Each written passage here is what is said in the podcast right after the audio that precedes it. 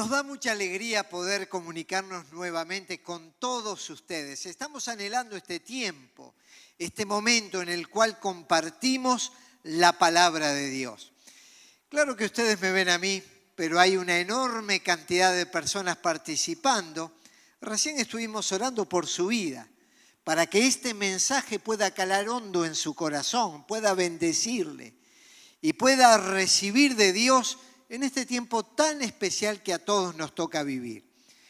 Tenemos un equipo de chat que está muy activo, muy atento, no solamente va a responder e intercambiar con usted, sino que además va a estar transmitiendo los textos bíblicos, los puntos principales de este mensaje para todos aquellos que les gusta tomar nota y luego repasar los versículos, los puntos, los temas que vamos a estar tratando. En esta ocasión el mensaje se titula Abundancia y está basado en las palabras de Jesús que están relatadas en el Evangelio según San Juan, el capítulo 10, el versículo 10. Allí dice, el ladrón no viene sino para hurtar y matar y destruir. Yo he venido, dice Jesús, para que tengan vida y para que la tengan en abundancia.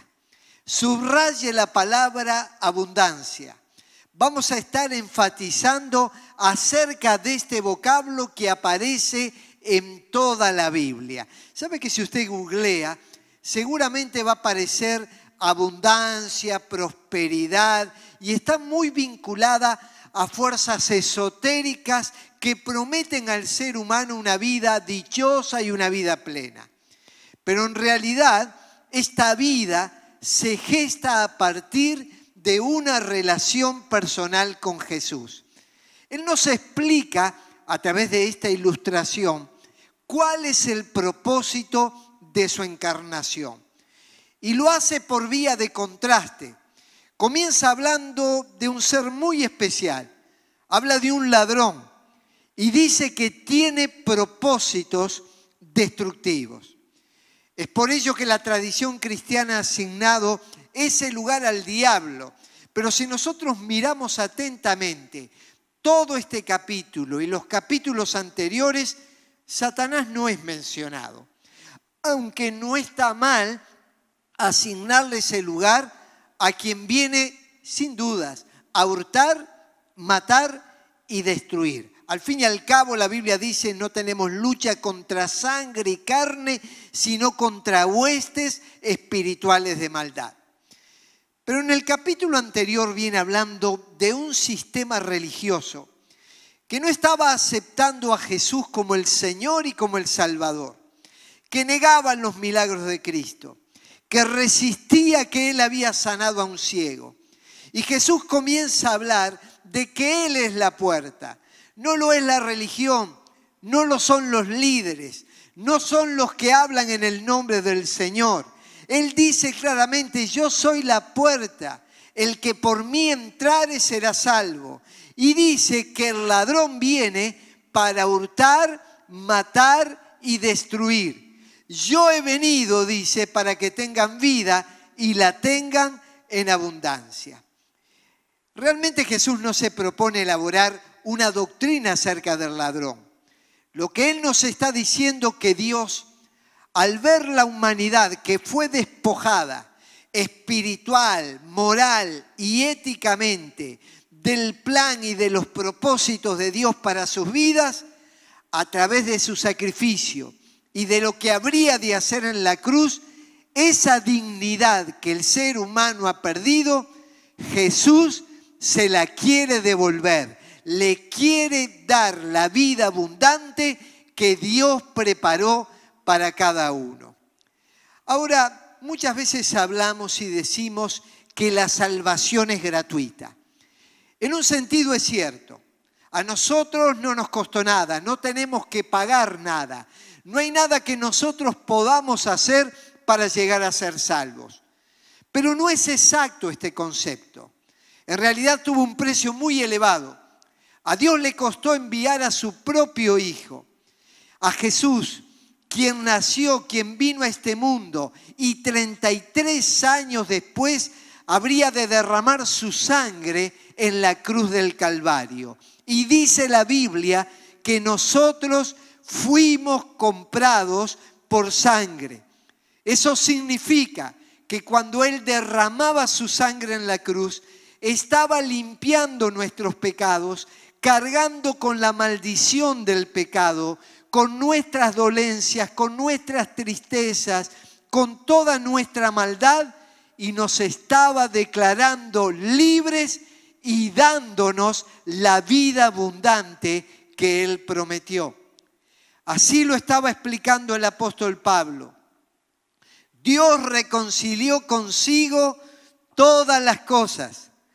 Hizo la paz con todo lo que existe en el cielo y en la tierra por medio de la sangre de Cristo en la cruz. Cuando Dios vio el flagelo humano, la separación de Él y que no podíamos establecer un camino propio para llegar a Él, Él estableció el camino. Nos envió a Cristo. Él murió en la cruz y nos reconcilió con el Padre con el sacrificio que Él hizo. Por eso cada vez que proclamamos a Jesucristo, estamos diciendo que Él es el camino, la verdad y la vida. Y nadie puede llegar al Padre si no es a través de Él. En el primer capítulo de Juan se describe también el propósito por el cual Cristo vino al mundo. Y una vez más aparece la palabra abundancia. Allí dice, de su abundancia hemos recibido una bendición inmerecida tras otra. Dios es un Dios de abundancia. Esa abundancia para nosotros comienza en la cruz. Él se despoja y nos enriquece. ¿Se acuerdan lo que dice la Biblia? Ya conocen la gracia del Señor Jesucristo, que por amor a vosotros se hizo pobre siendo rico para que vosotros con su pobreza fueseis enriquecidos. De esa abundancia que viene del cielo, tenemos lo cuantitativo y lo cualitativo. Es un Dios grande, es un Dios abundante, pero dice que hay bendición inmerecida vez tras vez. Comienza cuando nos encontramos con Cristo en la cruz.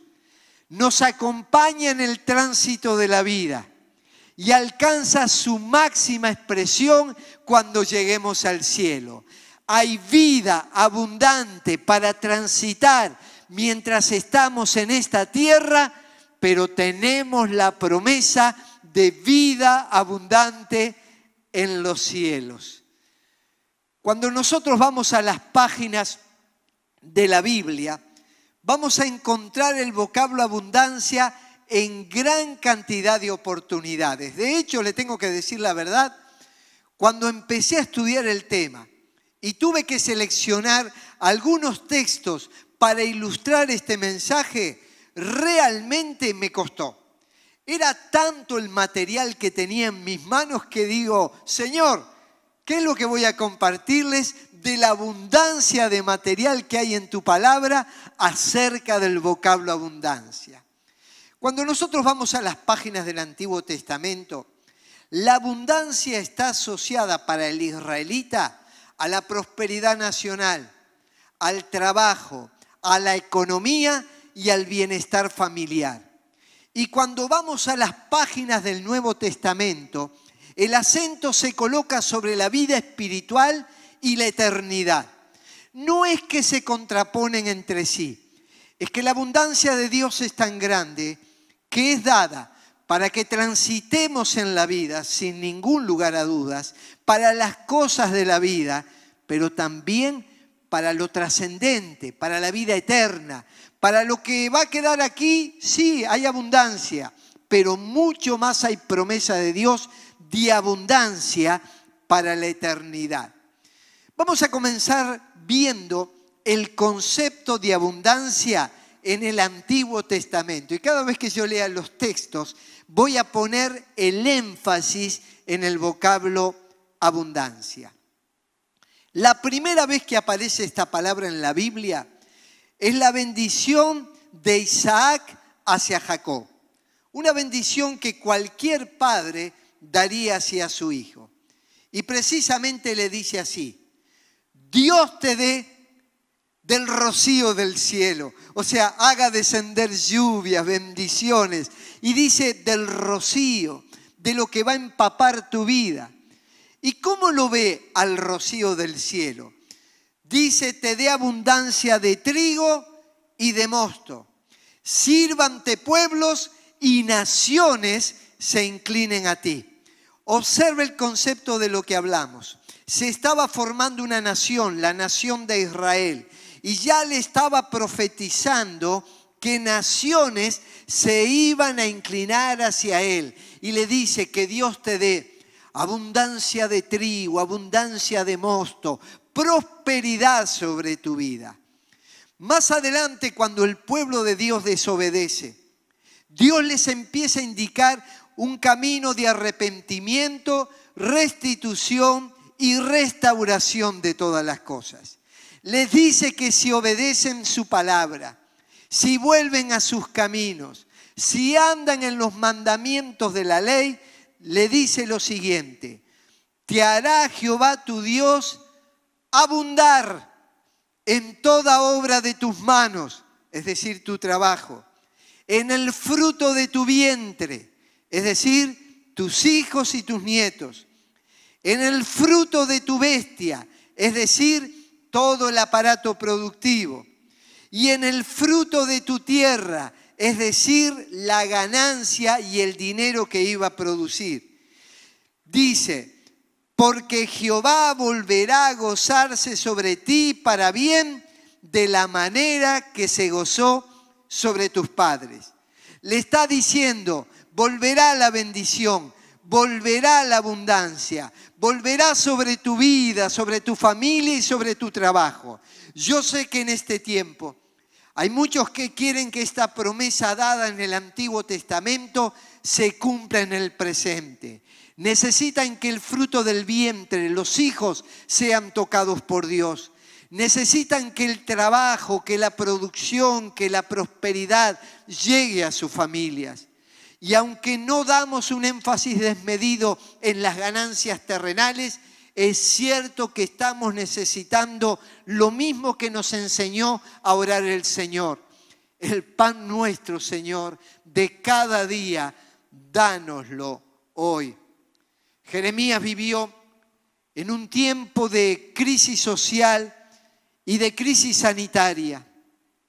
El pueblo estaba desalentado y entonces allí aparece una palabra de Dios que dice, les daré salud y los curaré, los sanaré y haré que disfruten de abundante paz y seguridad.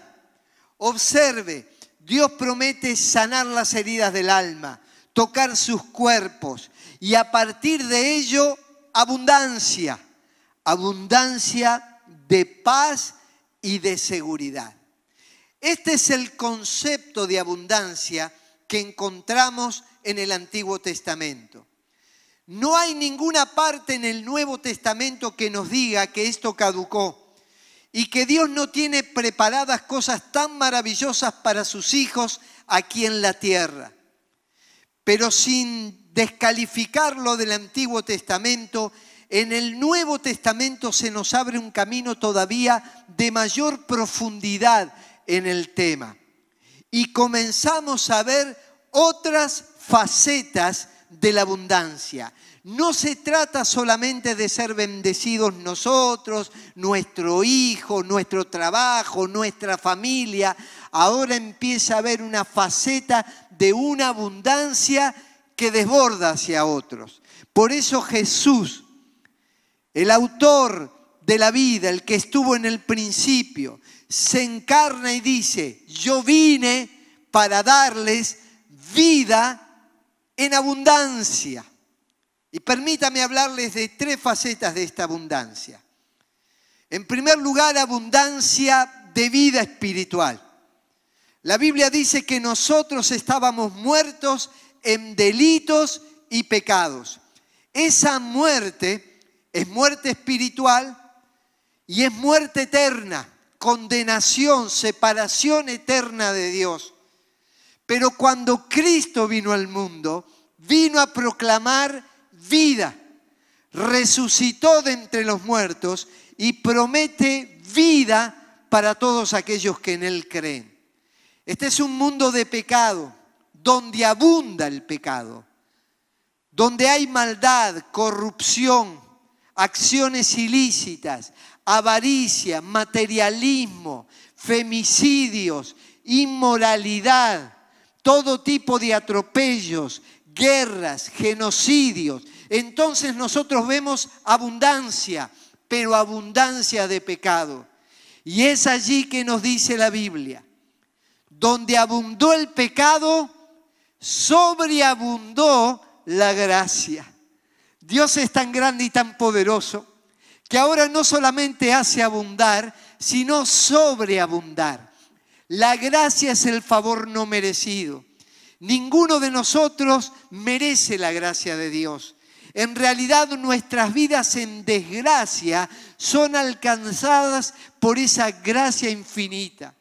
El amor de Dios es tan grande que perdona al pecador, que limpia con su sangre, que pasa por alto el pecado de aquel que se arrepiente, que cree, que va a la cruz y que le dice, Señor, perdona mi pecado y entra en mi vida. Quizás usted diga, pero yo he pecado demasiado, me da vergüenza lo que hice, lo escondo ante los demás. La Biblia dice, donde abundó el pecado, sobreabundó la gracia. Dios es un Dios de misericordia y de perdón. Aquella mujer adúltera que todos iban a apedrear porque así decía la ley, Jesús le dijo, yo no te condeno, yo te limpio, yo te perdono, pero una cosa, de ahora en adelante no peques más, no vuelvas a tener esta clase de conducta. Precisamente cuando hay abundancia de vida espiritual, no solamente somos alcanzados por la gracia de Dios, ahora hay una nueva escala de valores, una nueva forma de vivir. A esto la Biblia le llama el fruto espiritual.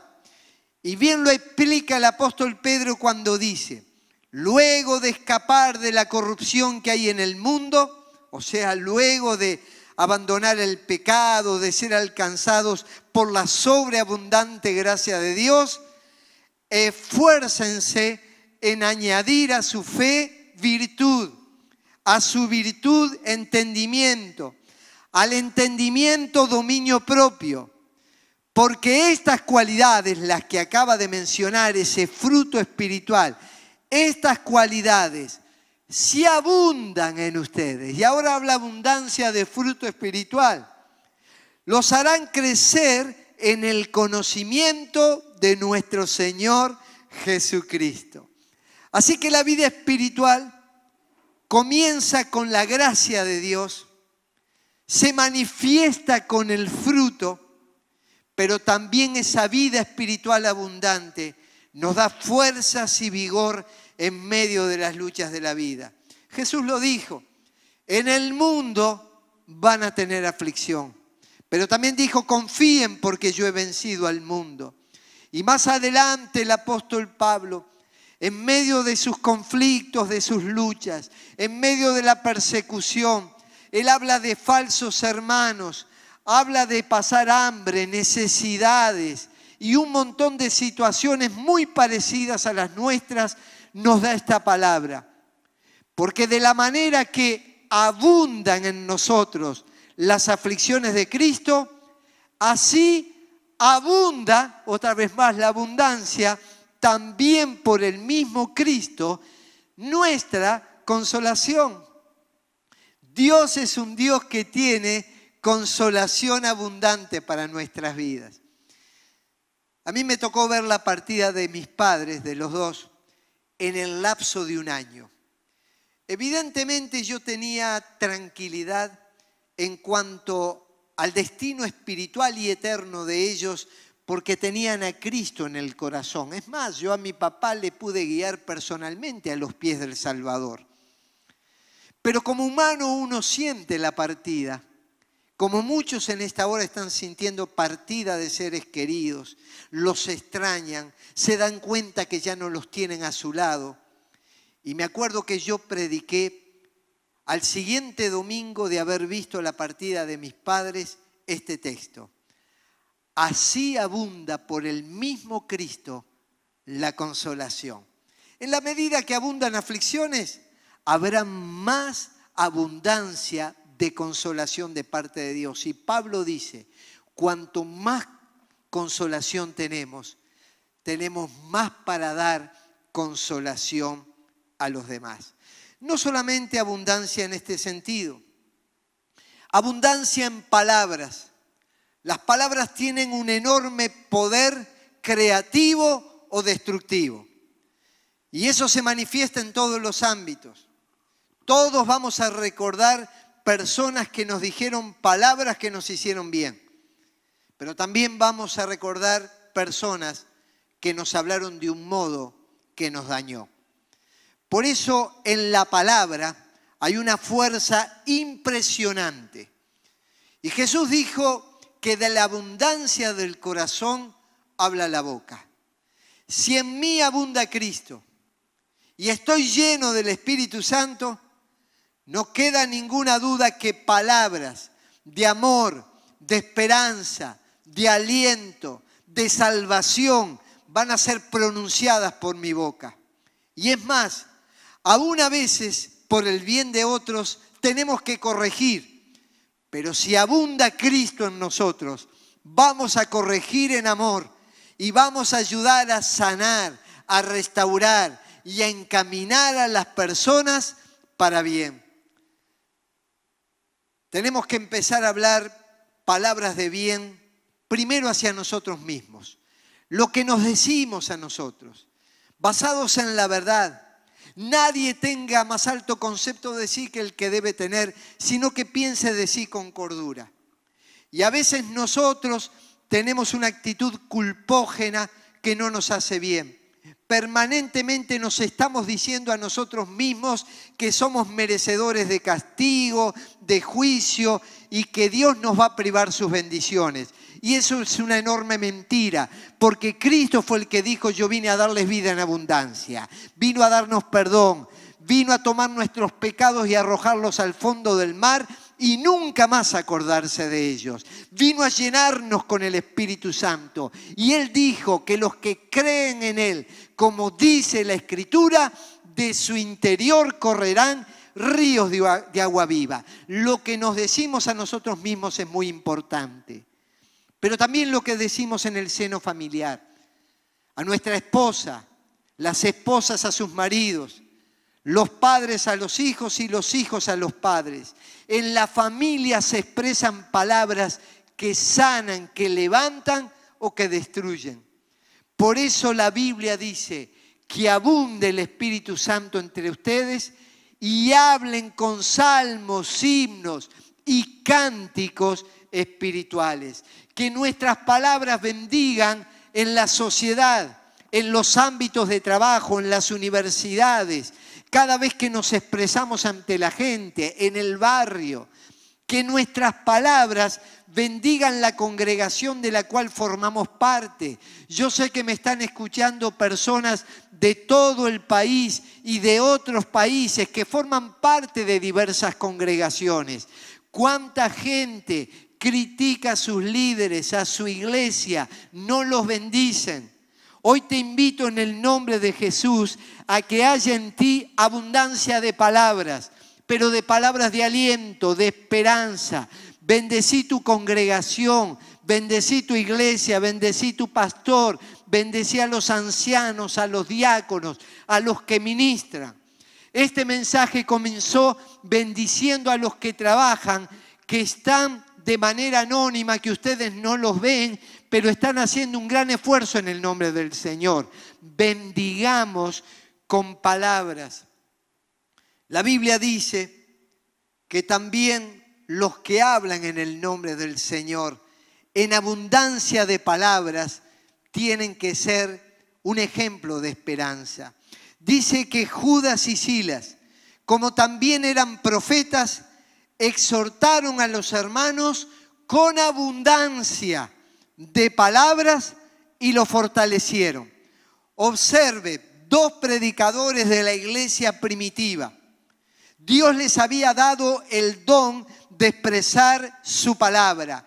Lo hacían en público. Y dice que con sus palabras animaban y exhortaban. Una doble función. A veces dando el aliento y a veces exhortando. Como en este mismo mensaje lo estamos haciendo. Alentando a cumplir los propósitos de Dios y a experimentar su vida abundante y exhortando a vivir de acuerdo al modelo que Dios estableció para nosotros. Sé que hay algunos pastores que me están escuchando, nos hacen saber que estos mensajes les llegan.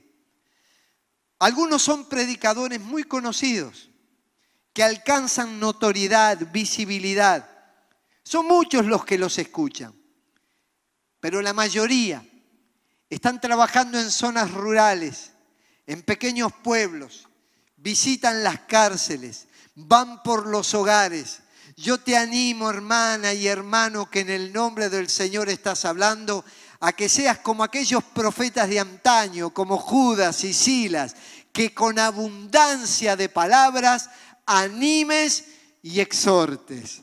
Y no necesitamos un micrófono, ni cámaras, ni ser mediáticos para transmitir bendición a la gente. Y aunque no tengas un público, vas a estar mano a mano con gente a la cual Dios te la ha puesto para que le des con abundancia de palabras el Evangelio de Jesucristo y un ánimo especial para enfrentar la vida.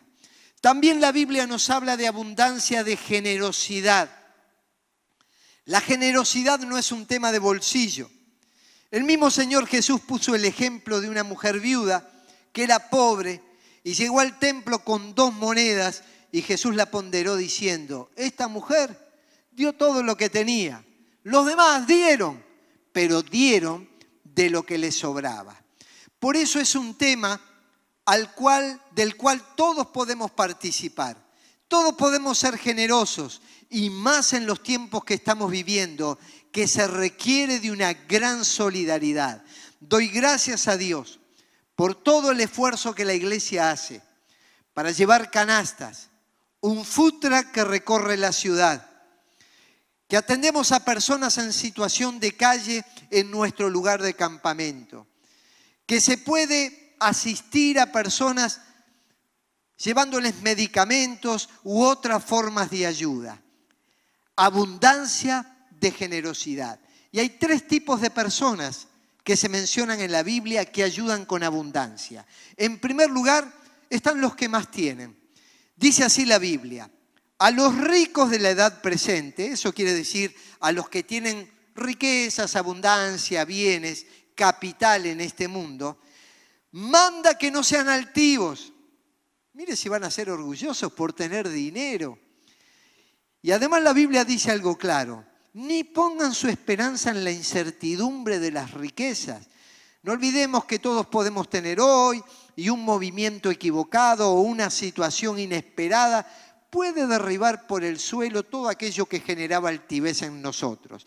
Pero ninguna forma de altivez debe estar en nosotros, ni por la riqueza, ni por la elocuencia, ni por los dones del Espíritu, ni por nuestro prestigio social. La altivez no forma parte del propósito de Dios. Pero dice, pongan su confianza en Dios. Y mire lo que dice, que nos provee todas las cosas en abundancia Qué maravilloso. Es un Dios abundante y quizá muchos de los que me están escuchando le está dando abundancia. ¿Pero para qué? Y empieza a describir para qué les da esa abundancia. Dice, primero para que la disfrutemos. Ah, yo escuché durante muchos años que disfrutar era pecado. Pero después cuando me encontré con estos textos de la Biblia, me di cuenta que hay un disfrute pecaminoso pero hay un disfrute que viene de parte de Dios. Y Pablo se encarga de decir, no vivan con culpa si tienen bienes de este mundo. Disfrútenlo. Dios se los ha dado, pero también les da una responsabilidad a los que más, a los que más tienen. Les dice, que hagan el bien, que sean ricos en buenas obras, que sean generosos y dispuestos a compartir. O sea, ya que tienen, ya que Dios les ha dado, ya que reconocen que eso es una gracia de Dios, bueno, dice, sean ricos en hacer obras, sean generosos y estén dispuestos a compartir. El domingo pasado yo hablé sobre la multiplicación de los panes y los peces y conté cómo un muchacho anónimo trajo a los pies de Jesús lo que tenía. No había terminado el mensaje y ya había personas que me estaban escribiendo para tener actos de generosidad, canastas y donaciones para aquellos que lo necesitan. Pero sé que hay muchos que no tienen riquezas de este mundo, pero tampoco son pobres, tienen habilidades, tienen talentos, capacidades, oficios. Y miren lo que relata la Biblia. Había entonces en Jope una discípula llamada Tabita que traducido quiere decir Dorcas. Esta abundaba, otra vez más la abundancia, abundaba en buenas obras y limosnas que hacía. O sea, estos son los que comparten sus habilidades. Dice luego el relato que venían las mujeres y mostraban las túnicas, los vestidos que Dorcas había cosido. Y esto tiene que ver con personas que son hábiles para hacer alimentos, una torta, un alimento no perecedero, que saben coser, que tienen oficios como albañil, carpintero, electricista y que pueden ayudar a otras personas. Yo he conocido hermanos que han ido a las casas de ancianas para podar árboles que se le habían metido las ramas dentro de la casa, para colocarles puertas, a fin de que ellas puedan tener una vida más digna. Estos son los que como Dorcas colocan lo que tienen al servicio de los demás. Se refiere a médicos, a enfermeros, a profesionales, a escribanos, a abogados, que con sus conocimientos ayudan y bendicen a las personas que lo precisan. Así que la generosidad puede ser de quienes tienen mucho, la generosidad puede ser de quienes tienen oficios o profesiones, pero también hay una generosidad que se muestra en la Biblia que es la que más me impacta. Es aquellos que no tienen absolutamente nada. Mire lo que dice el texto bíblico. Queremos que se enteren de la gracia que Dios les ha dado a las iglesias de Macedonia. En medio de las pruebas más difíciles, su desbordante alegría y su extrema pobreza abundaron abundaron en rica generosidad. Observe, era una iglesia pobre, carenciada, seguramente en los suburbios de la ciudad. Allí no había magnates, ni profesionales, ni personas con bienes materiales, pero dice que su corazón en medio de la pobreza abundó en rica generosidad. Y no dice la cantidad, seguramente porque Dios no mira cuando hacemos el bien, cuánto damos, sino cómo lo damos. Porque dice, soy testigo de que dieron espontáneamente tanto como podían y aún más de lo que podían. El año pasado, cuando comenzó la pandemia, una persona donó una tonelada de arroz, la cual fue distribuida entre personas carenciadas. Pero mientras esa tonelada de arroz era bajada del camión, vino un creyente con un paquete de arroz para ayudar a aquellos que necesitaban. La tonelada y el paquete estaban mostrando abundancia de generosidad. La diferencia estaba en lo que cada uno tenía.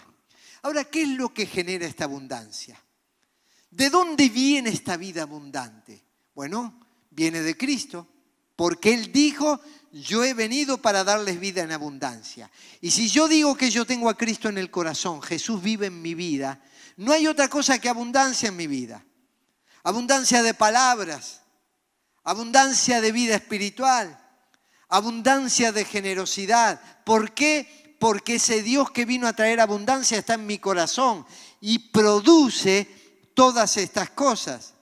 Él tiene palabras para mi bien, no solo me da vida espiritual, palabras de bien para mí. Y Él tiene también generosidad hacia mí.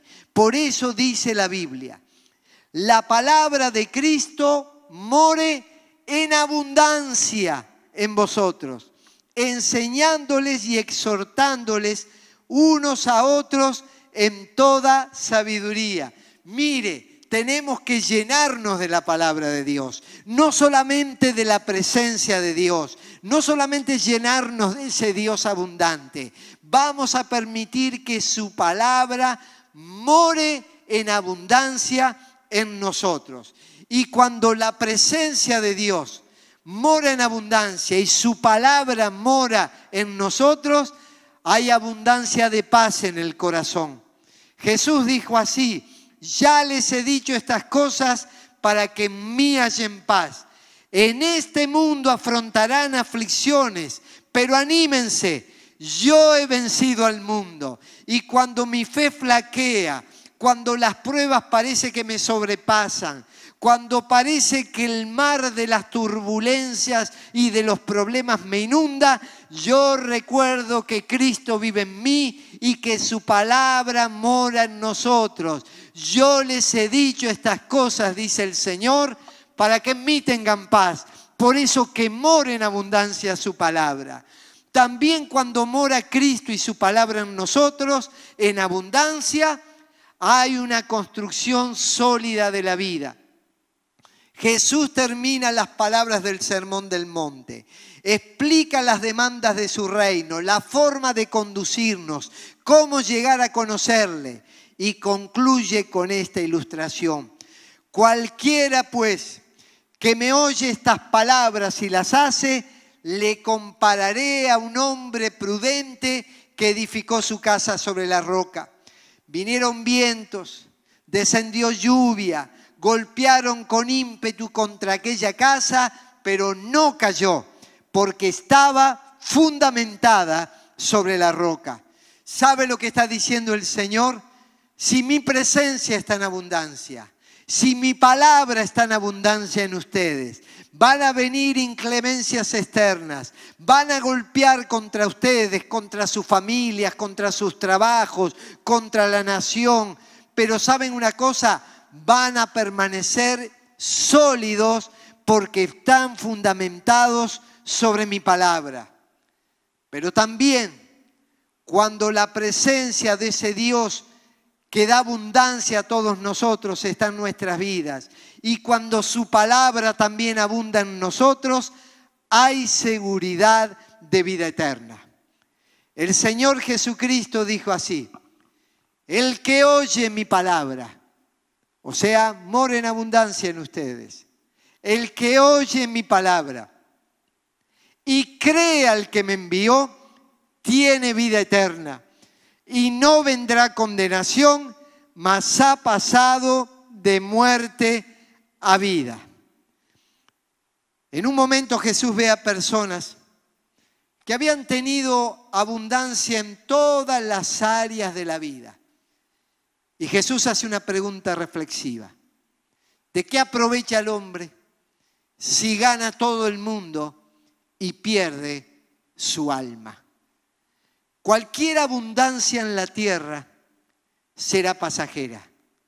Pero Jesús está diciendo, el que me oye, el que escucha mis palabras y cree, lo que va a tener es abundancia de vida eterna. Es más, aunque a veces podamos tener carencias en esta vida, si hemos encontrado a Cristo y si nos hemos fundamentado sobre su palabra, hay seguridad de vida eterna. en mi trabajo pastoral. He visto a personas en el último momento de sus vidas. Algunos muy cultos, exitosos en la vida. Y algunos muy pobres, sin educación formal y despreciados por el mundo. Unos y otros se hacen la misma pregunta. ¿Hay algo más allá de esta vida? Y Jesús dice, yo soy la resurrección y la vida. El que cree en mí, aunque esté muerto, vivirá. Sea cual fuere su situación en la tierra. El apóstol Pablo decía, sé vivir en abundancia y sé vivir en escasez. Todo lo puedo en Cristo que me fortalece. Yo quiero invitarle a que de esa abundancia de Jesús usted pueda beber en este día. Porque Él fue claro. Hay un ladrón que le ha quitado la dignidad, la esperanza, la fe, la eternidad. Pero hay alguien que bajó del cielo para decirnos, yo les quiero devolver una vida provechosa para la cual ustedes fueron diseñados. Una vida abundante en el aquí y en el ahora y una vida abundante para la eternidad. Lo que tenemos que hacer es pedir a Jesús, a ese Dios de toda abundancia, que venga a nuestras vidas, que perdone nuestros pecados, que nos limpie con su sangre, ya que Él pagó el precio, ya que Él hizo todo para salvarnos tenemos que ir a la cruz y decirle, Señor, yo reconozco mi pecado. Te acepto como mi Señor y como mi Salvador. Y aunque no lo merezco, yo sé que tú hiciste todo esto por amor a mi vida. Y hay bendición tras bendición a partir del encuentro personal con Jesús. A todos aquellos que quieren entregarle el corazón a Cristo, yo les voy a invitar a que hagan una oración a este Dios que vino a traernos vida en abundancia, que le pidan el perdón de sus pecados, que de hoy en adelante comiencen a caminar de manera diferente, distinta, que experimenten esa salvación porque Él vino a buscar y a salvar lo que se había perdido lo que estaba lejos de Dios, lo que no disfruta de una vida abundante, lo que trajo como consecuencia el pecado y la desazón. Pero ahí, en esa cruz, carga con nuestros pecados y nos dice, te doy una nueva oportunidad y la vida eterna. Si usted quiere entregarle el corazón a Jesús, le invito a que repita esta oración conmigo. Yo cuando oro cierro los ojos para no distraerme. Usted puede acompañarme en la oración con los ojos cerrados o abiertos, pero lo importante es que haga esta oración y le entregue su corazón a Jesús. Puedo repetir estas palabras. Gracias Dios por enviarnos a Jesús quien vino a traer vida en abundancia, quien vino a devolvernos la dignidad que perdimos y que por amor nos lleva a la presencia de Dios.